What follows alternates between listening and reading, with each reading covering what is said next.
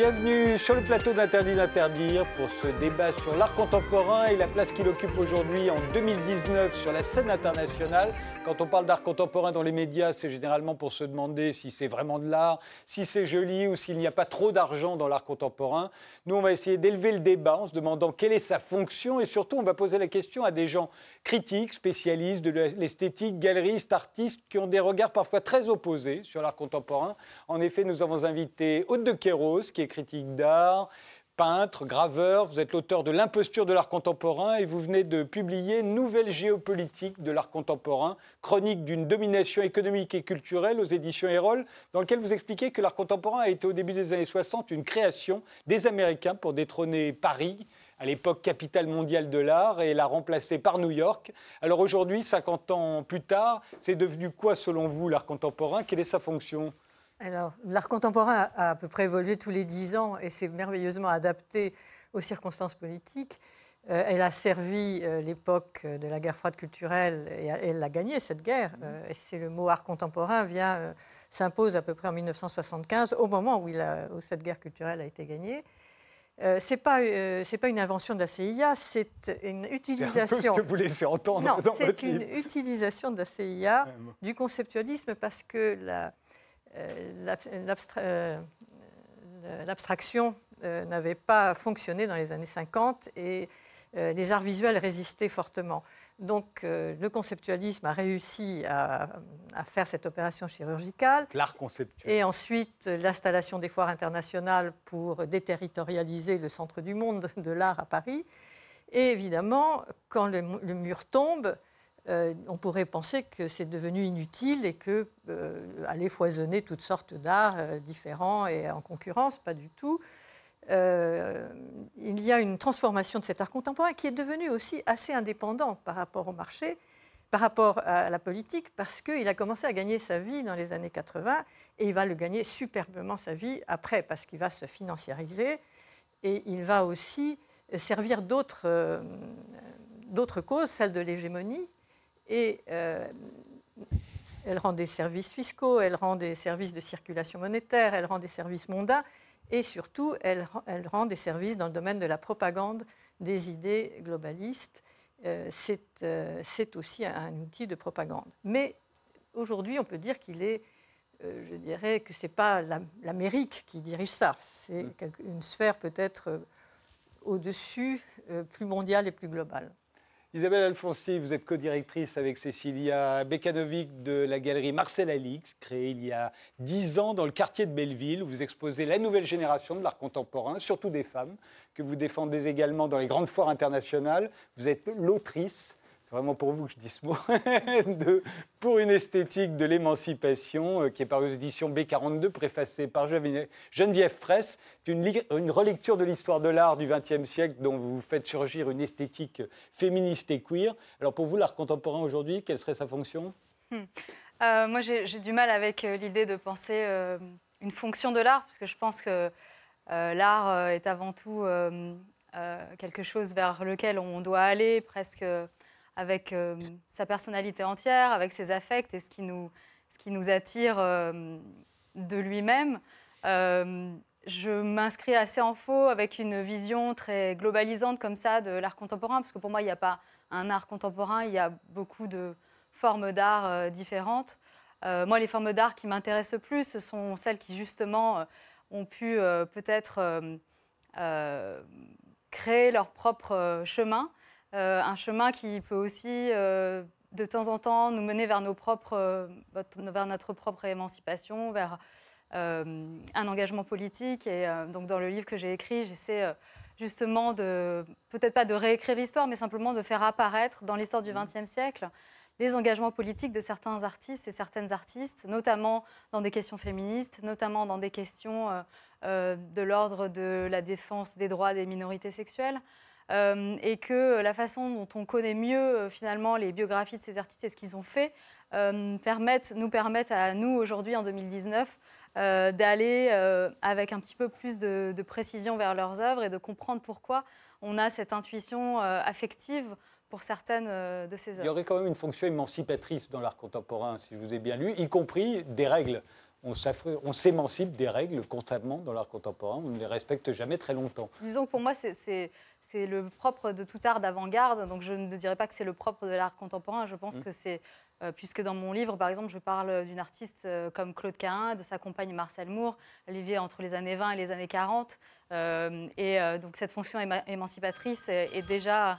Ah, c'est original, c'est mon téléphone.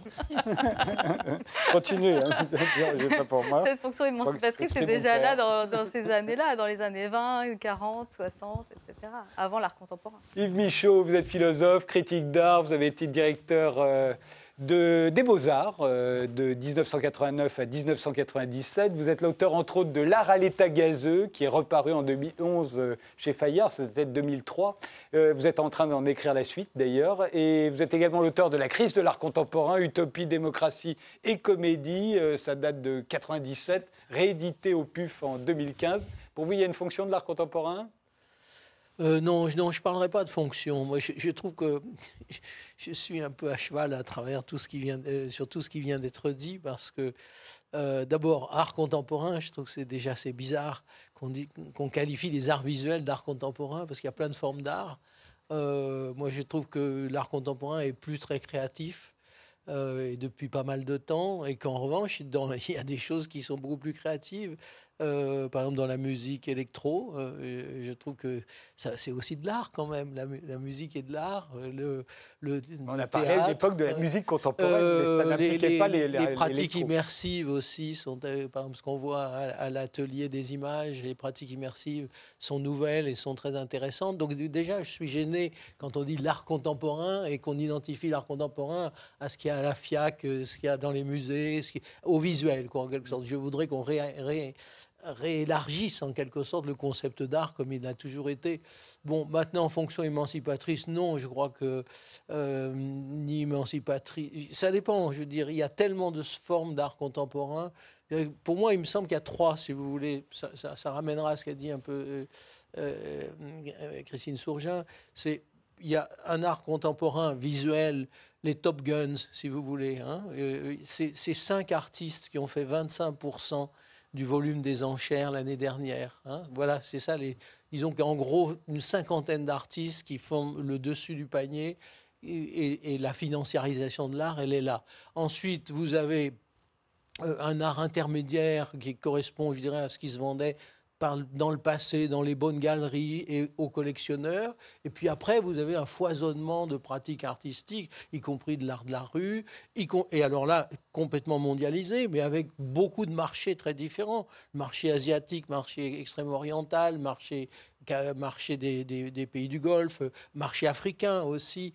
Euh, et là, on, on, a encore à faire. Donc l'art contemporain je veux dire, c'est très difficile de dire c'est ceci, c'est cela. Euh, il faudrait classer, je dirais, par catégorie, et je dirais par catégorie de marché. Hein. en fait, il y a le top du marché financier, puis ensuite il y a le marché traditionnel des collectionneurs, euh, des gens qui, s'intéressent par, par goût, en quelque sorte, vraiment, tandis que ceux du, sommet, ils spéculent, hein, je veux dire, c'est clair. Et puis ensuite, il y a tous les, tous les marchés qui, eux, tendent à être mondialisés, bien sûr. Hein. je veux dire, euh, l'art africain, il, s'exporte. Il y a des expatriés africains un peu partout. Hein. Euh, et alors là, on est dans, dans, quelque chose qui est assez rhizomatique, qui, qui, qui, est très complexe euh, et qui doit être étudié, je dirais, chaque fois sur place. Quoi, je veux dire, voilà. Guillaume Marot, vous avez 31 ans, vous êtes ce qu'on appelle un artiste émergent. Votre travail déjà fait l'objet de plusieurs expositions à la Fondation Ricard, à la Galerie Édouard Montessu à Paris, à la Shore Gallery à Vienne, Galerie Ford à Genève, euh, Independencia à Rome, à Bellamy à Los Angeles, à Berlin c'est la Galerie Super, à la Galerie Queer Thoughts à New York. En ce moment, vous présentez une installation vidéo dans le cadre de l'exposition I Would Prefer Not To au musée transitoire qui se tient actuellement dans un garage désaffecté du 11e arrondissement, cette villa du Clos de Malvar. Il y a une fonction de l'art contemporain pour vous? Bah, Pour moi, d'où je me situe, c'est-à-dire en tant qu'artiste, euh, c'est me poser la question euh, de savoir à quoi servent mes contextes de travail, c'est-à-dire les institutions d'art contemporain pour éviter des catégories langagières trop larges, en effet, de l'art contemporain, qu'est-ce que ça pourrait représenter? C'est vraiment les institutions telles que le champ de l'art est structuré. Euh, ça m'amène à me poser la question de savoir euh, à, qui ça bénéficie aussi ces structures, qui les finance et pourquoi certaines personnes les financent. et dans le cadre de ma pratique artistique, aujourd'hui, quand j'essaie de répondre à ces questions, j'en arrive souvent à la déduction que l'art contemporain a plutôt une fonction oppressive aujourd'hui. si l'on regarde le projet que portent les institutions d'art contemporain d'art contemporain aujourd'hui, qui, est plutôt un projet culturel euh, que je trouve personnellement intrinsèquement de droite, parce qu'il est au service principalement des intérêts des dominants euh, et qu'il est souvent l'objet euh, et colonisé et instrumentalisé par les organes de pouvoir en place selon les époques. Et donc moi, en tant qu'artiste, si j'ai quand même un plaisir à investir ce champ, c'est parce qu'aujourd'hui, je témoigne d'un certain nombre de crises qui suscitent des grands mouvements de repolitisation du champ de l'art et qui amènent aujourd'hui à collectivement ou individuellement essayer de repenser des modes d'action pour contester les institutions euh, d'art contemporain aujourd'hui et pour essayer d'imaginer quelle pourrait être euh, euh, quelle forme pourraient prendre d'autres institutions culturelles d'art, et peut-être en essayant de se caler aussi sur les luttes de l'émancipation aujourd'hui, parce qu'il y a des changements de paradigme qui font qu'on est peut-être moins dans des questions d'esthétique et peut-être plus dans des questions éthiques qui mettent au centre la question des rapports de domination en lien avec les représentations. La première question que j'aimerais vous poser, parce qu'elle traverse un peu tout ce que vous nous avez dit, c'est est-ce que l'art contemporain, est-ce que c'est l'art actuel? Euh, Est-ce que c'est euh, l'art d'aujourd'hui, ce qui voudrait dire qu'il n'y a pas d'autre art que l'art contemporain? Ou est-ce qu'il s'agit d'un genre à part qui s'est développé en rupture avec la peinture, la sculpture, ce qui était l'art moderne euh, à l'époque, et selon d'autres critères? J'ai l'impression que tout le monde n'est pas du tout d'accord sur ce sujet. Vous allez me dire que c'est l'art d'aujourd'hui pour moi, c'est l'art d'aujourd'hui, ne serait-ce que parce que les artistes que je montre euh, à la galerie euh, Marcel Alix, euh, les artistes que nous montrons avec Cécilia, sont des artistes qui, investissent beaucoup de, médiums différents. Il y a des artistes qui font de la peinture, il y a des artistes qui font de la sculpture. Enfin, je veux dire, il y a des artistes qui, qui que ça intéresse de continuer à s'inscrire dans ces médiums-là, qui sont des médiums qui existent depuis toujours. Donc, moi, je vois. En fait, c'est vrai que je ne comprends pas très bien euh, cette, euh, cette opprobre qui est jetée à l'art contemporain. Parce que ah non, ce n'est pas forcément de l'opprobre, mais c'est dire c'est un genre. Mais ben, voilà, c'est Marcel, Marcel Duchamp. Mais ça n'a rien à voir avec ce que fait Picasso. Oui, mais Marcel euh, Duchamp n'a pas inspiré tous les artistes d'aujourd'hui. Il y a des artistes d'aujourd'hui qui. Qui, continuent de faire de l'art moderne et d'autres qui bah, font de l'art contemporain. Moi, je vois pas. On peut faire de la peinture contemporaine. Ouais c'est pas la peinture n'est pas ne fait pas partie de l'art moderne. La peinture, elle existe euh, depuis toujours. Je veux dire depuis les grottes de Lascaux et même avant jusqu'à aujourd'hui. Donc je vois pas pourquoi la peinture ferait partie de l'art moderne. Alors que vous, de Kéros, vous allez penser que c'est un genre. Euh, c'est Nathalie Hennick qui pense que c'est un genre. Nathalie Hennick. Euh, moi, je pense plutôt que c'est autre chose. C'est-à-dire que c'est plus du domaine de la philosophie et de la philosophie cynique que pratiquait Diogène, par exemple, c'est-à-dire une, une, philosophie du questionnement et de la, euh, et de la provocation. Mais bon, il est vrai aussi que c'est parce que j'ai suivi toute l'histoire mm. de, cet art contemporain.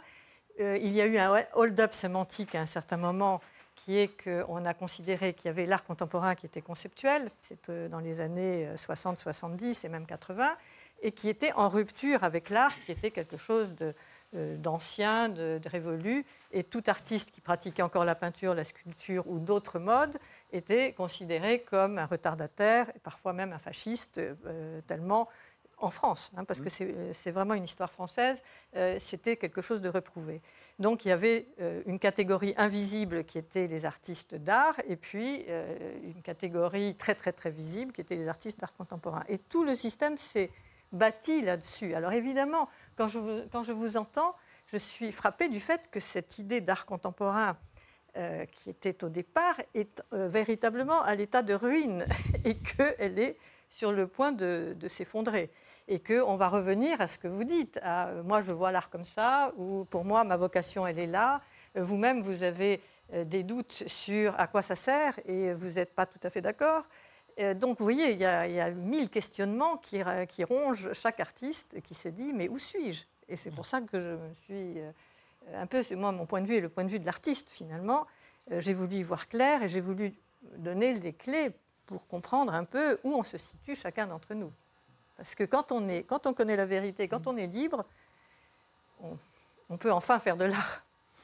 Moi, moi, ce qui me, euh, je pense que faire de l'art contemporain un genre, ça a été une tentative, justement, effectivement, euh, lancée par Nathalie Heinich pour essayer de reconceptualiser ce qui se passait, je dirais, dans une perspective post-Duchamp, euh, au moment du postmodernisme. Mais en fait, ça, ça, ça n'a plus de pertinence parce que ce qui me frappe, et là ça rejoindrait un peu ce que, ce que dit Isabelle Alfonsi, ce qui me frappe, c'est que tellement de choses sont possibles, euh, tellement de choses différentes sont possibles que, euh, je veux dire, au fond, je veux dire, euh, pour définir quelque chose comme l'art contemporain, il faut que, que, que ça, ça, se définisse par le, le, type de marché dans lequel ça va s'inscrire.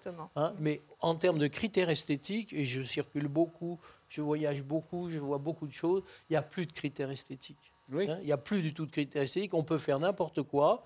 Alors il reste, on peut valoriser en termes d'engagement politique ou moral, hein. on peut valoriser quelquefois en termes de goût, quelquefois, on peut valoriser en termes de snobisme. Et puis surtout, on valorise, est-ce que c'est bancable hein? Est-ce que ça fait Est-ce que c'est est -ce prometteur Est-ce que c'est émergent Est-ce que on va faire de l'argent avec Etc. Vous avez toute une série de critères, euh, mais aujourd'hui, je veux dire, il n'y a plus de critères esthétiques. Il y a, plein il y a d'autres critères, mais il n'y a plus de critères esthétiques. Moi, je vois trois critères qui me frappent beaucoup. Ce sera le premier chapitre de mon nouveau livre. Euh, c'est premièrement, combien ça vaut? Hein? Est-ce que c'est bancable? Est-ce que c'est prometteur? Etc. Hein? Euh, vous allez dans les grandes galeries, ils montrent des, tas de choses très différentes le tout, c'est que ça soit bancable et que ça vaille et que ça soit prometteur et qu'on puisse spéculer. Deuxièmement, est-ce que ça attire du monde? Parce que c'est divertissement, c'est entertainment, art entertainment, on pourrait dire. Puis troisièmement, alors ça c'est très curieux, on voit réapparaître, et ça c'est frappé avec les jeunes, on voit réapparaître la, moralisation, le moralisme. Est-ce que c'est engagé hein? Est-ce que c'est bien pensant? Est-ce que c'est écologique? Est-ce que c'est critique? Etc. C'est les trois valeurs de l'art contemporain. Et elles n'ont plus rien d'esthétique. Est-ce que ça vaut des euh, sous? Est-ce que ça fait venir des gens? Et est-ce que c'est est -ce c'est bien pensant? Alors en tant qu'artiste et en tant que galeriste. Bah, En tant qu'artiste, pour moi, l'art contemporain, c'est avant tout une temporalité socio-culturellement construite et qui est incarnée par des institutions. Et c'est des institutions qui ont été pensées par des subjectivités précises à une certaine époque qui étaient euh, les dominants de cette époque. Donc plutôt. Euh, mais la Fondation Ricard, et eh oh, c'est quoi? La Fondation Ricard, elle illustre assez bien mon propos justement. Et, euh, et, vous, vous, y êtes primé, non Bien sûr, non, mais moi je dis pas qu'il faut boycotter ces endroits. Je pense qu'il faut agir en mosaïque et c'est intéressant de voir ce qui se fait à l'extérieur, à l'intérieur, qu'est-ce qu'on peut énoncer à l'intérieur. Je pense que c'est intéressant d'y créer des débats. Peut-être qu'aussi à un moment il faut choisir de boycotter, de s'en retirer. Enfin, moi je n'ai pas de limite à mes stratégies en tant qu'artiste. Mais euh, du coup, pour moi, c'est avant tout des institutions, et c'est des institutions euh, qu'il ne faut pas non plus euh, déshistoriciser, qui ont aucun, aucune... c'est très difficile de leur appliquer une approche naturalisante. Enfin, elles sont là depuis un certain temps. Il n'y a aucune raison qu'elles soient là pour l'éternité, et elles sont en perpétuel mouvement, et elles sont animées par des débats où chacun, chacune essaie de remettre en question l'idée de qu'est-ce que c'est l'art. Et aujourd'hui, il y a des nouvelles voix qui essaient de rentrer dans cette conversation qui a été très longtemps invisibilisée, marginalisée. Et je pense que c'est l'enjeu aujourd'hui de, des débats qui sont très intéressants euh, dans, l'art contemporain, en tout cas qui m'animent moi en tant qu'artiste, c'est de savoir comment remettre en jeu euh, l'état socio-culturellement construit de l'art tel qu'il a été euh, affirmé, imposé au cours des 40 dernières années. Et je pense qu'aujourd'hui, toutes les petites crises qui ont lieu, qu'elles soient économiques, culturelles, épistémologiques, etc., elles ont à voir avec des nouvelles voies qui sont en train de faire éruption dans des nouveaux espaces, parfois à l'extérieur, parfois à l'intérieur, et qu'il y a une bataille des représentations, il y a une réflexion sur comment ces structures elles fonctionnent, et il y a une remise en question euh, générale de, des structures qu'on a subies au cours des dernières 40 Ce qu'on ne voit pas très très bien euh, au niveau du grand public, il s'en aperçoit pas. C'est de ces querelles-là, de ces batailles euh, idéologiques. Oui, mais ce qui se passe aussi au niveau du grand public, c'est que, vous voyez, quand on fait une émission de télévision, par exemple, ou une émission de radio, souvent, on va parler d'art contemporain en termes de marché. Toujours. Et on va parler de, ce, que Monsieur Michaud, ce dont M. Michaud parle, c'est-à-dire les cinq artistes qui ont fait euh, les plus gros chiffres en vente aux enchères l'année qui a précédé. Mais moi, je ne me sens pas concernée du tout par ça. Je veux dire, j'ai une galerie d'art contemporain, on vend des œuvres d'art, on vend des œuvres d'artistes euh, qui, pour la plupart, ne ne vivent pas forcément de leur, euh, de leur travail. C'est ce qu'on essaie de faire, de mettre en place avec eux depuis dix ans, de faire en sorte qu'ils trouvent une économie. Mais ce marché international de l'art, euh, on en fait partie euh, et puis on n'en fait pas partie. Oui, on vous allez quand même dans les grandes foires. On est, dans les, on est à la FIAC. Bon, de fait, on rencontre des collectionneurs importants. Mais je, Enfin, dire, on fait notre travail de vendre, d'essayer, d'essayer euh, modestement de vendre les œuvres de nos artistes, des artistes avec qui on travaille.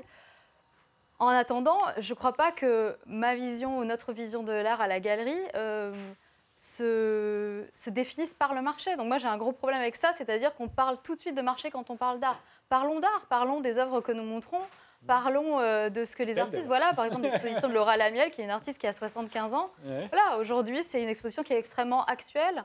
Euh, c'est une artiste euh, qui expose en ce moment au Palais de Tokyo dans une exposition sur la scène française. Moi, j'aimerais qu'on parle de ça plutôt. Et de même, on parle toujours des grands collectionneurs. Sous-entendu, chez nous, il y en a deux. C'est ça. Et alors que le nombre de collectionneurs s'est multiplié au cours des, dix dernières années, je crois. Oui, et pour autant, tout le monde ne vit pas de, de l'art. Et toutes les galeries ne vivent pas de l'art. Mais il y a des collectionneurs, il y a des gens qui dépensent 5 000 euros, 6 euh, 000 euros pour acheter des œuvres d'art, euh, et il y en a plus que jamais. Oui, je ne sais pas tout à fait où ils sont exactement. Oui, mais ça, Ce que je veux dire, c'est qu'on n'en vit pas tous bien. Quoi. il faut aussi sortir de cette Là, vous êtes dans la catégorie que j'appelle la catégorie intermédiaire, si vous voulez, la catégorie du, collectionneur traditionnel. il y en a beaucoup de collectionneurs. Il y en a beaucoup, mais ce qu'il faut voir, et ça, euh, Christine Sourgin l'a dit un petit peu au début, c'est que effectivement, ce marché euh, envolé de, l'art très cher avec les artistes, les, ce que j'appelle les top guns, et j'y suis pas favorable, hein, simplement je le constate, ce marché a été alimenté par l'excès d'argent. Mmh. Hein. Aujourd'hui, je veux dire, les banques ont déversé depuis la crise de, 2008, ont déversé des, ont fait fonctionner la planche à billets, il faut dire, et ça, et ça conduit à un renchérissement des de deux actifs, c'est l'immobilier et l'art. C'est deux bulles financières, d'après vous. Les gens, je, veux dire, je me souviens que euh, euh, lors de la dernière exposition de Shirley Jaffe, qui, qui, est décédée à 93 ans, à la galerie euh, de Obadia, elle, Shirley Jaffe, qui avait quasiment très peu vendu pendant sa vie, a été, comme toutes les vieilles dames artistes, ça peut être le cas de Laura Lamiel, a connu un, un décollage. Et tout avait été vendu. Mais Nathalie Obadia me disait que deux, deux collectionneurs, deux acheteurs sur trois, les avait jamais vus. Donc c'était des spéculateurs, si vous voulez, ce n'étaient pas des amateurs de peinture. Et on remarque assez souvent que, par exemple, pour ces gens qui achètent par spéculation, euh, ils achètent par exemple les grands tableaux, mais ils ne regardent pas si ce sont des tableaux de musée ou pas. Ils achètent grands parce que c'est ça qu'il faut, et puis ils vont le stocker dans des, dans des lieux de port franc ou des, choses comme ça. 80% semble-t-il des œuvres achetées sur le marché du haut marché sont euh, dans les ports francs. Oui, c'est uniquement la donc, donc, donc, je veux dire, il faut, il faut être. Euh, moi, je suis, je suis un philosophe empiriste. Je veux dire, ce qu'il faut, c'est constater l'état mm. de ces choses. Euh, maintenant, je dirais, qu'est-ce qu'on peut conseiller à un artiste? Eh ben, C'est de, de, de, savoir ce qu'il veut et de s'obstiner contre vents et marées, de vivre longtemps. Moi, moi, je dis souvent à mes amis, vivez longtemps parce que peut-être que vous avez une chance de, de décoller à la fin. Je veux dire, euh, euh, comme Eugène Leroy, comme, euh, comme Aurélie Nemours, comme Shirley enfin, Il y en a aussi qui ont décollé jeunes.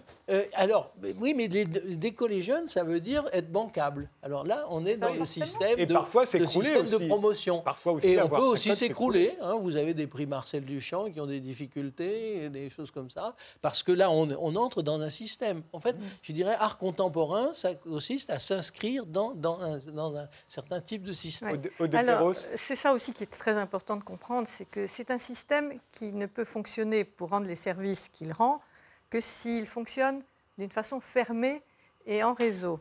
Alors, il y a plusieurs réseaux dans l'art contemporain. Euh, ce sont des réseaux, de collectionneurs et qui ont, euh, il y a les collectionneurs au milieu, les médias, le cercle, le deuxième cercle, et puis ensuite il y a les maisons de vente, les grandes galeries, les foires. Les foires sont très importantes. Et c'est parce que ce réseau. Et puis, et puis les cinq continents, depuis euh, deux, trois ans, on peut dire que les cinq continents sont. Et les institutions d'État, alors en France, elles ont une importance colossale, mais disons les musées, euh, qui sont parfois des fondations dans les pays anglo-saxons, et en France, ce sont des, c'est l'État. Bon, euh, ça, c'est le système, et on n'entre pas dans le système par hasard. C'est-à-dire mmh. qu'il faut correspondre à plusieurs critères qui sont comme vous le disiez très bien, il faut être rentable. Et pour être rentable, il faut mieux faire des choses sérielles. Euh, il faut pouvoir faire de très grandes œuvres, des œuvres moyennes, des œuvres petites, des produits dérivés. Il faut devenir un, entrepreneur. Et on travaille en, collectivement avec euh, les collectionneurs, les institutions, euh, tout le monde s'y met, hein, les salles des ventes. Si vous n'entrez pas dans ce, dans ce schéma, vous n'entrez pas dans le grand marché. Et c'est pour ça que vous avez tout à fait raison de dire, il y a le marché qui veut rentrer dans le grand marché, donc qui, joue le jeu, Et puis vous avez le très haut marché qui est euh, véritablement le seul qui soit sécurisé. C'est-à-dire que quand vous euh, investissez euh, pour acheter un tableau 12 millions, ce qui est assez courant aujourd'hui, vous savez que plusieurs personnes sont, collectionnent cet artiste, que les institutions sont sont dedans, que tout le monde est dedans, que ça peut durer quelques années et que, en plus, euh, ça rend des services fiscaux, ça rend des au services. Besoin, euh, au, besoin, on truquera. Hein, je veux dire, on truc... Non, non, c'est vrai. Je veux dire, je veux dire l'opération Kunz des, des tulipes, c'est pour maintenir, relancer la côte de, de Kunz qui s'effondrait. à travers, qui, qui n'allait pas bien, et à travers Christie qui appartient à Pinot. Le rachat de Sotheby's par Drahi. Euh, partout, il, est, il, a été compris par tous les gens du monde de l'art et pas les révolutionnaires. Hein, comme la, euh, euh, transformer Sotheby's en société en nom propre, comme la, la certitude maintenant qu'il y aurait une opacité totale sur une des plus grandes maisons. Donc vous ne savez pas si un tableau a été vendu 12 millions et s'il a été payé. Vous ne savez pas si l'enchère a été fi- fictive ou pas. Ça sera opaque. Ouais. Et aujourd'hui, la plupart des enchères sont opaques, il faut le dire. On fait une pause, on se retrouve dans un instant.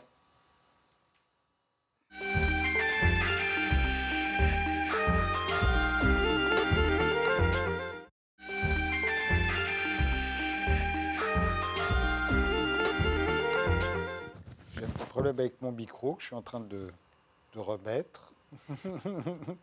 voilà. Bon, je vais le tenir comme ça pour l'instant. Euh, on prend notre débat sur l'art contemporain avec Aude de Kéros qui vient de publier Nouvelle géopolitique de l'art contemporain, avec Isabelle Alfonsi, la co-directrice de la galerie Marcel Alix, le philosophe Yves Michaud, auteur de La crise de l'art contemporain, Utopie, démocratie et comédie, et Guillaume Marot, qui est artiste plasticien, exposé en ce moment au musée transitoire dans le cadre de l'exposition I Would Prefer Not To. Euh, je me souviens, autrefois, euh, j'allais dire je me souviens, non, je me souviens pas parce que ça remonte à plus longtemps que ça. Autrefois, euh, l'art était différent selon les pays. C'est-à-dire que quand une avant-garde n'arrivait pas à se faire entendre dans son pays, elle pouvait toujours aller tenter sa, chambre, euh, sa chance dans le pays voisin. Aujourd'hui, on a l'impression que l'art contemporain est devenu global. C'est-à-dire qu'au fond, ce sont les mêmes euh, artistes qui sont célébrés, la même esthétique par la même occasion, qui sont célébrés à New York, à, à Shanghai, à Tokyo, à Moscou, euh, à Londres, à Paris et à Berlin. Est-ce que quand on est un artiste, on a cette impression ou est-ce que c'est faux? Il y a clairement une dimension internationale dans l'art que d'ailleurs je trouve assez intéressante parfois pour échapper à à une localité trop conservatrice comme la France par exemple. Moi ça m'a beaucoup aidé. Euh, Mais euh, je dois dire qu'il y a quand même des réalités locales aussi et qu'il ne faut pas que cette réalité euh, d'un capitalisme occidental qui a colonisé l'ensemble du monde masque des spécificités locales. Et à titre personnel, euh, moi ce que j'observe en France, c'est des institutions d'art contemporain qui ont euh, euh, des spécificités particulières, des particularismes locaux français.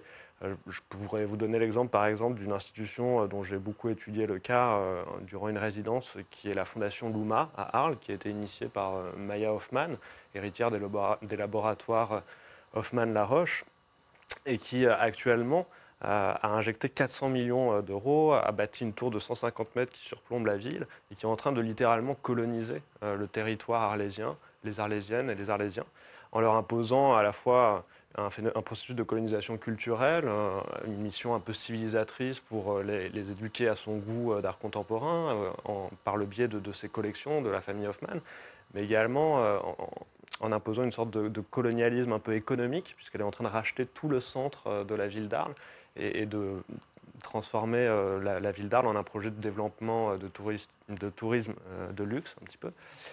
Et, ça, a pour répercussion de marginaliser complètement toutes les populations les, plus exposées à la pauvreté, dans une ville où le taux de pauvreté est très élevé. Et aujourd'hui, moi, la réalité locale en France, c'est ce type d'institutions, de fondations privées qui sont en train euh, de s'inscrire dans des processus de gentrification très intenses. On, le observe sur le territoire francilien aussi, où il y a la fondation Fiminco, la fondation Emerige, qui sont des promoteurs immobiliers et qui, à chaque fois, dans leur euh, dispositif un peu d'expansion euh, de l'immobilier sur le territoire euh, francilien du Grand Paris, sont en train euh, d'utiliser, d'instrumentaliser l'art avec tous les récits mythologiques comme quoi euh, ça servirait à une mission d'intérêt général euh, pour élargir les frontières d'une ville qui est de plus en plus inaccessible aux populations les plus exposées à la pauvreté, les plus ségrégées par la société française. Vous devez être assez d'accord, de Kéros. Vous voyez aussi l'art contemporain comme une espèce de, d'armes. Oui, la gentrification est, un- est une méthode qui est utilisée depuis une trentaine d'années, que tous les pays du monde ont, utilisée, très efficace. Mais bon, ça peut, euh, ne pas être que de l'art contemporain, euh, comme c'est en France. Dans d'autres pays, vous avez, je pense que la France est un cas unique, où il y a un art officiel unique, qui est l'art conceptuel, et où tout ce qui n'est pas euh, très conceptuel n'a aucune visibilité. Euh, mais dans les autres pays du monde, vous avez euh, tous les courants sont là. Et d'une certaine façon, quelle est la caractéristique de la modernité? C'est la, la présence simultanée de courants extrêmement divers.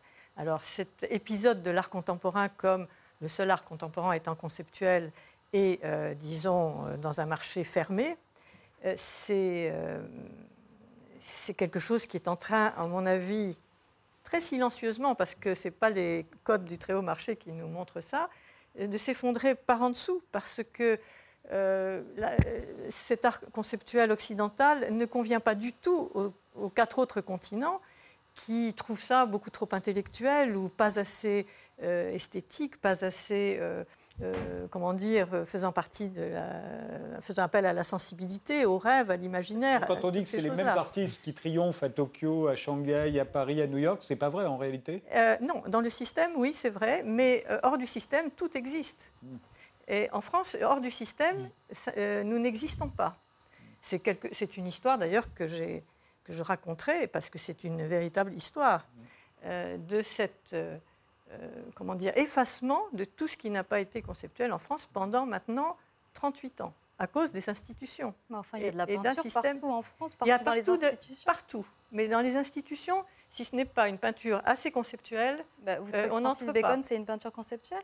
Francis Bacon est mort depuis longtemps et c'est Ouais. un, un- un- il, peintre il moderne. expose à Beaubourg, donc euh, je comprends pas attendez, très bien ce que- Beaubourg est un musée d'art moderne. Yann Peiming, par exemple? Euh, c'est euh, comment euh, C'est un artiste conceptuel, oui. Yann Peiming Alors, vous parlez du, du portraitiste chinois. Oui, ça oui, oui, oui, non, c'est pas de. de Voilà, il expose en ce moment à Paris, dans une, ex- Oui. dans une institution. Mais d'une certaine façon, les, les artistes français ont beaucoup souffert de ça. Vous êtes témoin. euh, Donc, ce que vous Ben, dites moi, est je suis, pas- je suis Oui. pas complètement. Je suis, je suis d'accord et pas d'accord avec vous parce que je pense que le cas français est assez particulier. Euh, il est assez particulier parce qu'effectivement, on a un appareil culturel officiel euh, qui est très fossilisé. Hein, Vous avez été le premier à l'écrire. oui, oui, j'ai été un des premiers à l'écrire, oui, ben, en, en 89, hein, oui, c'est ça, l'artiste et les commissaires. Euh, simplement, je veux dire, c'est un. Comme, comme la France adore la bureaucratie, euh, on, a, on a créé, euh, en 81, d'ailleurs, avec c'était langue, on a créé par exemple les FRAC, etc. Ensuite, on a créé l'école du patrimoine. On a, on a bureaucratisé les choses. Et donc, en fait, on a tout un appareil, un appareil de gens euh, qui sont installés euh, dans, dans, dans, dans, le monde de l'art et qui, euh, je dirais, ils fonctionnent au conformisme. Mais ça ne représente pas du tout ce qui se passe à l'étranger. hein. C'est très différent en Allemagne, en Angleterre et même aux Éta- et même aux États-Unis. Donc, c'est là, là où je ne suis pas entièrement d'accord avec ce que dit Aude de Kéros. Excusez-moi, parce que tout à l'heure, je vous ai appelé autrement. Euh, euh, là où je ne suis pas d'accord, c'est que ce n'est pas uniquement le conceptuel. Non, c'est c'est de l'entre-soi. On est très largement dans de l'entre-soi français. Alors, on a euh, Bertrand Lavier, qui est un grand artiste. Jan Peiming, oui, c'est un, un très bon artiste, mais je veux dire, il a été euh, ensuite à Dijon. euh, les fracs l'ont bien, bien choyé, etc. On a Sarkis, on a, on a nos artistes à nous, et ça, c'est le monde de, l'art contemporain français. Mais ça n'a rien à voir avec l'uniformisation via le, top marché, je dirais, de, de- de l'art contemporain avec euh, Koons, Hirst, Tracy Emin, euh, euh, Albert comprends y compris des gens qui sont très intéressants, hein, je veux dire, parce que dans, dans tout ça, il y a des gens qui sont très intéressants. Euh, Je pense que Tracy Emin est une des artistes, à mon sens, les plus intéressantes qui soient. Je veux dire, il n'y a, pas- il y a pas que McCarthy ou, Oui. euh, euh, ou Koons dans, dans- dans l'art contemporain. Il y a plein de choses qui sont très Isabelle. Alfonsi? Mais- Non, je ne comprends pas toute cette. euh, Enfin, pour moi, c'est des discussions d'arrière-garde. hein, je suis désolée, mais à la fois pointer que le monde de l'art contemporain français serait euh, complètement fermé à lui-même et en même temps, tout d'un coup, avoir un scandale énorme parce qu'un Jeff Koons euh, vient s'installer. c'est pas un à scandale Paris, énorme. Il n'y a pas eu de scandale. C'est Jeff Koons je- décide Non, d'installer je lui-même quelque pas- chose. Du coup, je ne comprends pas tout ce- enfin, cet argument que vous partagez Mais en par exemple, partie, prenez, prenez concrètement une chose. Vous avez en France, on a créé ça a été une des. euh, quand je dis les manies, administratives, on a créé une école du patrimoine. Vous avez des gens à l'école du patrimoine qui sont très brillants. Ils sont recrutés à 25-27 ans. Ensuite, leur carrière, elle est faite. J'ai des anciens étudiants qui sont là-dedans. hein. Bon, euh, donc du coup, on a un profil qui est assez normé de gens. Et ensuite, on a des gens qui sont euh, je dirais, dans les starting blocks pour leur carrière. C'est-à-dire qu'ils vont passer d'un musée à un autre, d'un centre d'art à un autre, et puis ça sera des échelles de perroquet. hein. je veux dire, Enfin, la Même une plupart des conserv- gens qui sont qui même une conservatrice excellente. n'ont pas, fait l'école du Une conservatrice excellente comme Emma Lavigne, par exemple. Emma Lavigne, elle passe trois ans au Centre Pompidou, ensuite elle part euh, au Centre Pompidou à Metz, ensuite elle revient au Palais de Tokyo, et ensuite, je vous gar- fiche mon billet qu'elle attend la direction du, du Musée d'Art moderne au Centre Pompidou. Donc on a ce système qui est un système en fait de promotion bureaucratique comme, dans, comme pour l'ENA. hein. Et c'est en ce sens qu'on a un monde de, de- de l'art contemporain en France qui manque terriblement d'imagination. Avant, on recrutait par exemple les conservateurs, et il y a, il y a des commissaires indépendants, bien sûr, Enfin, là, vous parlez Hein de, de certaines institutions, de grandes institutions. Là, je suis d'accord avec oui, vous. mais c'est- en effet, même- souvent. Mais il- vous avez. Alors, je- moi, je ne peux pas entendre ça parce que moi, je travaille tous les jours avec des centres d'art, des fonds régionaux d'art contemporain, des artistes Run Space, des institutions incroyables qui sont françaises, d'autres à l'étranger. Et les institutions françaises, toutes ces institutions françaises-là, ne sont pas du tout trustées par les gens que vous décrivez. La plupart de ces gens n'ont pas fait l'école du patrimoine. La plupart de ces gens viennent de formations tout à fait différentes, de certains masters euh, de gestion euh, de l'art ou de, ou de commissariat d'exposition. Oui, je sais qu'il y a de plus Donc, en plus de c'est faux ce que commissaires vous dites. Vous indépendants. décrivez hein. un Euh, monde qui n'existe Curateur plus. est devenu un, un- est Vous devenu décrivez un un monde qui n'existe Hein. plus. Alors le monde qui existe aujourd'hui, il serait Alors, comment Si vous le décriviez vous, euh, Isabelle Moi, les gens que je connais qui ont euh, notre âge euh, sont des et qui, pour certains et certaines, dirigent des centres d'art, dirigent en- déjà des fracs, dirigent même certains des musées. Euh, ils n'ont pas du tout ces carrières-là. Ce sont des gens euh, qui ont pour euh, la plupart et aussi étudié à l'étranger, qui sont ouverts sur le monde, qui montrent des artistes qui ne sont pas que des artistes français, mais qui sont aussi au courant qu'il y a une scène française à soutenir, euh, voire encore donc cette exposition du Palais de Tokyo dont je parlais tout à l'heure. Et qui ne sont pas forcément aussi conformistes qu'elle l'air de Mais pas dire, du tout. euh, Enfin, je veux dire, c'est des gens qui circulent, c'est des gens qui connaissent euh, le Non, monde. ce que je dis, moi, c'est que c'est le monde des commissaires qui est conformiste. Je ne dis pas que c'est forcément les artistes. Il arrive, Non, Dieu non, merci, non, que des gens arrivent à passer à travers les mailles du filet. hein, Enfin, allez voir la programmation d'un lieu comme le musée de Rochechouart aujourd'hui, qui est un musée d'art Alors, contemporain, quand même, tout avec un formidable est- commissaire d'exposition qui fait Tout ça est financé par l'État, euh, subventionné. Et vous avez aussi tout un club d'associations qui sont subventionnées. Et c'est un cercle Et on quand a de la chance. Oui, c'est merveilleux pour, les, pour ceux qui sont acceptés dans le cercle. Parce que vous avez 80% des artistes français qui ne participent pas parce qu'ils ne correspondent pas aux critères euh, esthétiques. Alors, quels sont ces critères? Parce que moi, cette histoire d'art conceptuel, je suis désolée, euh, je ne le comprends pas. Et Alors- c'est quoi vos critères à vous quand vous êtes face à une œuvre? C'est quoi? Ah ben, moi, c'est simplement euh, des critères de d'affinité euh, élective avec l'artiste et avec ce qu'il fait et où elle fait. Je veux dire, euh, il y a Moi, pas de, j'ai pas de critères. Mes critères, c'est vrai, ce qui peut un peu toucher mes affects, c'est quand il y a un dispositif un peu de remise en question d'une autorité de l'art. Moi, je m'accorde à peu près avec vous si vous dites qu'il y a beaucoup de gens qui ne bénéficient pas euh, de ce système qui est bourré de problèmes systémiques, on parlait du marché, etc. Mais j'ai l'impression, en tant que jeune artiste, que ma génération à Paris, la communauté que je fréquente, elle n'en bénéficie que très peu, en fait. Et elle fait surtout face à des problèmes de travail gratuit aujourd'hui. J'ai l'impression qu'il y a une forme de créativité qui se déplace, qui n'est plus celle de répondre aux injonctions formelles, aux formats euh, attendus du marché, de l'institution, de répondre à tous ces récits mythologiques qui sont mobilisés dans ces contextes, pour essayer de créer des formes en fait, qui permettent de s'affranchir justement de ces acteurs économiques traditionnels et de penser à qu'est-ce que pourrait être un système proche de celui euh, des intermittents du spectacle, mais pour les arts visuels.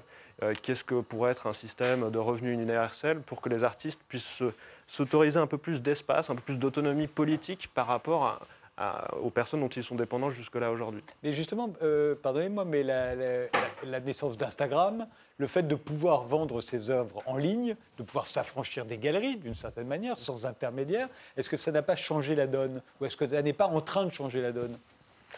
Moi, j'ai assez peu de témoignages autour de moi de personnes euh, qui euh, ont vraiment révolutionné leur situation économique grâce à ça.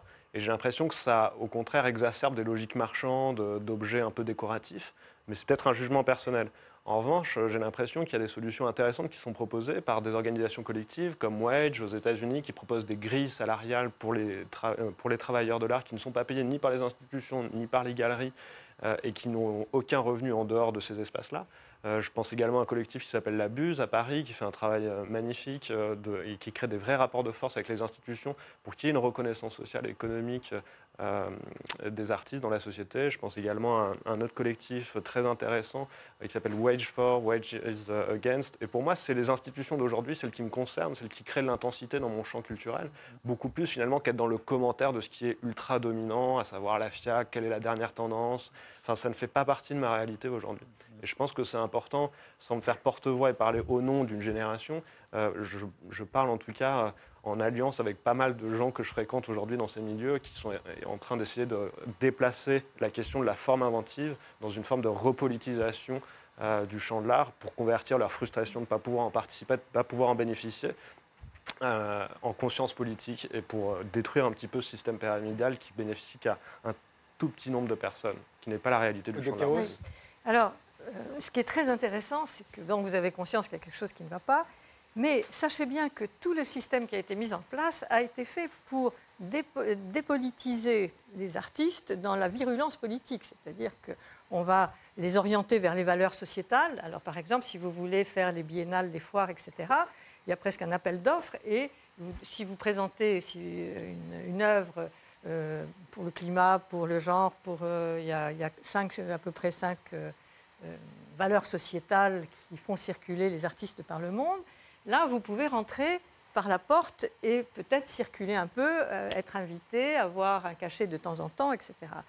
Mais on les a, euh, comment dire, éloignés de ce qui avait été le départ de l'engagement de politique au début du XXe siècle des artistes qui voulaient faire la révolution, changer le monde, etc. Du moins qui le contestaient. donc, d'une certaine, certaine façon, euh, il y a une, sorte de, stratégie. Et on peut dire que dans le courant des années 90, il y a eu euh, euh, une, alliance historique entre les artistes, les intellectuels et le, monde financier et des, des, grandes entreprises. Mais ce que vous dites sur l'art conceptuel est faux parce que l'art conceptuel, ça a été un art de révolution, ça a été un art qui a suivi les changements sociaux, ça a été un art qui n'est pas un art américain car il a aussi été très important au Brésil, il a été très important en Amérique du Sud. Mais tout à fait. D'ailleurs, ça a été la stratégie des Américains. C'est-à-dire que cet art a été rejeté par Staline euh, en 1934. Il y a eu un art unique, comme après, pour pouvoir combattre cet art unique, euh, qui était un peu le, soft power des,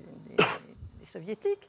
Les Américains se sont dit il faut une arme du, même acabit, c'est-à-dire il faut un autre art unique. Et ça a été cette, cette invention de l'idée d'art contemporain pour pouvoir diviser euh, l'art en deux parties, c'est-à-dire conceptuel et pas conceptuel. Alors après, euh, dans les années 90, euh, tout ça s'est assoupli. Aujourd'hui, l'art contemporain accueille à la marge toutes sortes de courants qui ne sont pas conceptuels. C'est vrai. Et c'est faux, c'est pas à la marge. Regardez, vous parlez vous-même des gens qui font les plus gros chiffres dans les maisons de vente. C'est quasiment que de la peinture. Je veux dire, il y a énormément de peinture. Quand vous allez à la FIAC, est-ce que vous y êtes allé encore récemment? Oui, mais vous ne, vous ne pourrez jamais arriver aux 12 millions, par exemple. Mais je ne veux pas arriver aux 12 millions. Les 12 millions de, la femme la plus, la plus chère du monde, enfin de l'artiste la, plus chère du monde, euh, qui est euh, Jenny. Euh, sa ville, elle, euh, elle, peut elle, a pu arriver à ces 12 millions parce qu'elle entre dans, le, dans ce combat sur. Elle fait de la vraie peinture et elle fait de la, de la bonne peinture, sauf que, euh, disons, si elle n'avait pas euh, pris comme, comme base le genre, elle ne pourrait jamais être la femme qui, a le, qui vend le, tableau le plus cher du monde. Vous mettez une artiste qui ferait une, comment dire, un art moins euh, ah, c'est terrible hein, quand même. Euh, c'est très beau comme peinture, mais qu'est-ce que c'est dur à, Et donc, c'est un art qui est, comme vous dites, euh, quand même, qui, porte une dimension politique. Donc vous vous contredisez, mais vous, dites que l'art aujourd'hui ne porte plus de dimension politique et vous dites maintenant cette femme la plus chère du monde, elle porte une dimension absolument de révolte et vous dites bah, alors. mais c'est une politique qui est absolument admise par le système fermé parce que, si vous voulez, elle, oppose euh, des minorités. Et donc, on occupe les artistes à ça, pendant que politiquement, vous avez un système euh, mondial qui se met en place où la démocratie euh, sera de moins en moins importante, puisque ça sera uniquement l'argent qui va décider euh, ce, qui, de ce qui va être Je ne fait. pas complètement. euh, enfin, encore une fois, j'ai du mal à me référer à cette réalité-là en tant que jeune artiste. Euh, j'ai plutôt l'impression de témoigner d'une forte restauration conservatrice en ce moment dans le champ de l'art contemporain, un retour à la forme pour la forme, à la peinture. Enfin, j'ai l'impression que ces formes sont omniprésentes actuellement dans les institutions, dans les centres de l'art. Euh, en revanche, j'ai l'impression qu'il y a des vraies contestations, des, foyers de révolte en ce moment. Je pense notamment à la Whitney Biennale l'année dernière, où il y a un mouvement comme Decolonize This Place, qui n'est absolument pas absorbé par l'institution, qui n'est pas du tout dans une critique fonctionnelle, mais bien dans une critique oppositionnelle, et qui a placé pendant six mois, euh, par des stratégies de désobéissance civile, d'occupation, de shaming dans les médias, euh, la question de la philanthropie toxique au cœur de- des débats qui entouraient cette biennale. Et ça a débouché sur la destitution d'un des membres euh, du, board des mécènes du Whitney Biennale, qui s'appelle Warren Kanders, qui était à la tête de Safariland, une entreprise qui distribue tous les gaz lacrymogènes pour réprimer les révoltes sociales dans le monde entier. Et j'ai l'impression qu'aujourd'hui, euh, les, débats, l'espace de la visibilité et euh, l'espace de la conversation de l'art, il ne concerne plus vraiment une discussion esthétique. euh, ah, est-ce que cette œuvre elle est intéressante? Est-ce que les choix curatoriaux sont les bons? Est-ce que c'est bien réparti dans l'espace? C'est quels sont euh, les questionnements éthiques qu'on devrait placer au cœur euh, de la transformation et, et de la puissance transformatrice de l'art qu'on pourrait amener en tant qu'acteur, artiste de l'art, en tant que galeriste, en tant que commissaire d'exposition, et se poser des questions euh, qui mettent au cœur la question des rapports de domination que nous impose ce champ euh, culturel actuellement. Yves Michaud? Oui, mais, oui, mais j'ai peur que ce soit en fait euh, que vous évoquiez la troisième fonction, c'est la fonction moralisante de l'art. hein. Ça, Moi je dis, ça vaut de l'argent, ça attire des foules, ça c'est les biennales, c'est les, les triennales, c'est les documenta. Euh, c'est les grandes expositions aussi. Puis troisièmement, est-ce que c'est moral? Est-ce que c'est gentil pour, les, pour la nature? Est-ce que c'est Exactement. est-ce que c'est décolonial? Est-ce que c'est euh, euh, postcolonial? pas Est-ce que c'est importantes des- euh, alors moi, je, non, mais je veux bien, mais ça s'appelle, si vous voulez, euh, Rosenberg appelait ça euh, euh, l'engagement en zone démili- démilitarisée. Voilà, Aujourd'hui, on a beaucoup de ça, choses ouais. comme ça. Euh, Il y a plein de pratiques de désobéissance. Euh, oui, bon, oui. Ils n'en sont alors, pas, mais euh, on peut- on n'est pas obligé de défendre aussi entièrement toutes les, tous les artistes qui se servent de ces sujets-là. Il y a aussi des artistes qui agissent réellement sans se servir de ces sujets pour leurs œuvres d'art. Donc, euh, je veux dire, Niki de Saint-Phal avait fait des œuvres dans les années Non, mais je suis- 60 je suis- pour, je euh, contre la guerre d'Algérie. Mais Je ne veux pas non, revenir sur le passé, mais si vous voulez, Non, quand, je suis désolée, on ne peut pas vous laisser dire que c'est une autre époque. Laissez-moi revenir un peu sur le passé là-dessus. Euh, quand je dirigeais l'école des beaux-arts, euh, j'ai beaucoup mis en avant le féminisme et notamment, je, je me suis engagé très résolument pour faire élire des professeurs femmes. J'y suis assez bien arrivé puisque sur neuf élections qui ont eu lieu pendant que j'étais directeur, il y a eu sept femmes qui ont été élues. J'ai été deux fois poursuivi hein, par des artistes hommes pour discrimination, pour discrimination euh, euh, dans les concours. Je faisais paraître les annonces dans Art Press en disant les candidatures féminines sont encouragées. hein, et j'incitais beaucoup de femmes à se présenter. Bon, ça, c'était à ce moment-là, c'était un combat. Oh, ce n'était pas un combat où je risquais grand-chose. hein. Je veux dire, de la même manière, et c'était dans les années 90, je m'étais énormément en- engagé, parce que j'avais une expérience américaine, je m'étais énormément engagé contre le harcèlement sexuel. J'avais convoqué certains des profs que je connaissais comme des harceleurs, y compris de mes amis, et je leur avais dit, mes, mes cocos, si jamais il arrive un problème, ne comptez pas sur moi pour vous sortir d'affaires, au contraire, je vous enfoncerai. Et j'ai pas eu un seul problème en sept ans de harcèlement sexuel. Après, il y en a eu, et puis ça a donné les crises qui se sont passées.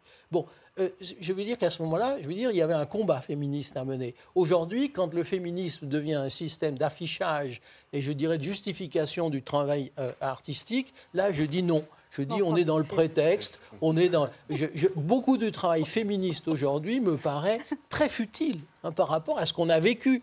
Hein. ce qu'on a vécu, je veux dire, euh, où on avait vraiment fait des, des combats. C'était pas facile de faire élire des femmes euh, professeurs à l'école des beaux-arts. Je peux vous dire, c'était des, des- des drôles de boulot. hein. Je veux dire, maintenant, c'est normal. hein, je veux dire, et voilà. Et vous Isabelle pensez que c'est simple Non, Guillaume, Non, euh, Guillaume. Enfin, moi, ça me paraît pas très simple euh, aujourd'hui de destituer euh, des membres du conseil d'administration euh, qui. euh, Ah ben, je suis bien d'accord avec euh, vous. voilà, je Bien pense sûr. que ça me paraît euh, pas très Le simple non plus. Ça me semble pas très moment, simple. c'est un, un des rois des junk bonds et du LBO. Alors, Ça me des- semble pas très simple non plus de construire un système de rémunération pour les artistes. Et donc, à un moment, moi, je respecte vos engagements du passé. Et je veux bien croire que vous ayez, à un moment, été animé par une force un peu réforma- réformante pour les Beaux-Arts de Paris. Mais aujourd'hui, c'est n'est pas une raison pour pour euh, laquelle vous devriez minimiser les efforts de repolitisation d'une certaine Non, mais du coup, je ne comprends pas vraiment ce que, quand vous parlez de féminisme qui s'affiche, euh, qui serait euh, un féminisme de vernis. engagé aujourd'hui peu... qui me paraît assez futilement, ou je dirais engagé un petit peu pour la forme. Vous voulez dire que c'est trop consensuel pour être véritablement engagé à vos yeux Oui, mais je veux dire, non, oui, exactement. Je veux dire, c'est le conformisme ambiant. Je veux dire, si c'est pas. Vous avez des fracs qui ont des politiques affichées là-dessus. Bon, si c'est pas féministe. il y a aussi des mauvaises œuvres d'art, monsieur Michaud. Oui, non, mais bien sûr, mais, c'est pas la question. Non, mais je voulais répondre à la question du, statut social de l'artiste. Il, y a pas mal d'années, j'avais été, euh, j'avais été un jury de thèse avec un type qui euh, euh, avait fait une recherche sur quel est le statut social de l'artiste compte tenu des régimes de sécurité sociale de toutes sortes et des régimes. Et la conclusion de, sa thèse, c'était que, au fond, le, le régime de l'artiste en France est quasiment celui d'un travailleur social. C'était très intéressant parce qu'il avait uniquement étudié, je dirais, les dispositions euh, réglementaires. Mais c'est vrai que si vous faites, si par exemple vous considérez l'artiste comme un intermittent du spectacle, comme un, travailleur social ayant droit à une certaine rémunération, vous avez une conception de l'art que je trouve parfaitement légitime, mais qui est très différente de celle qu'on a eue par le passé.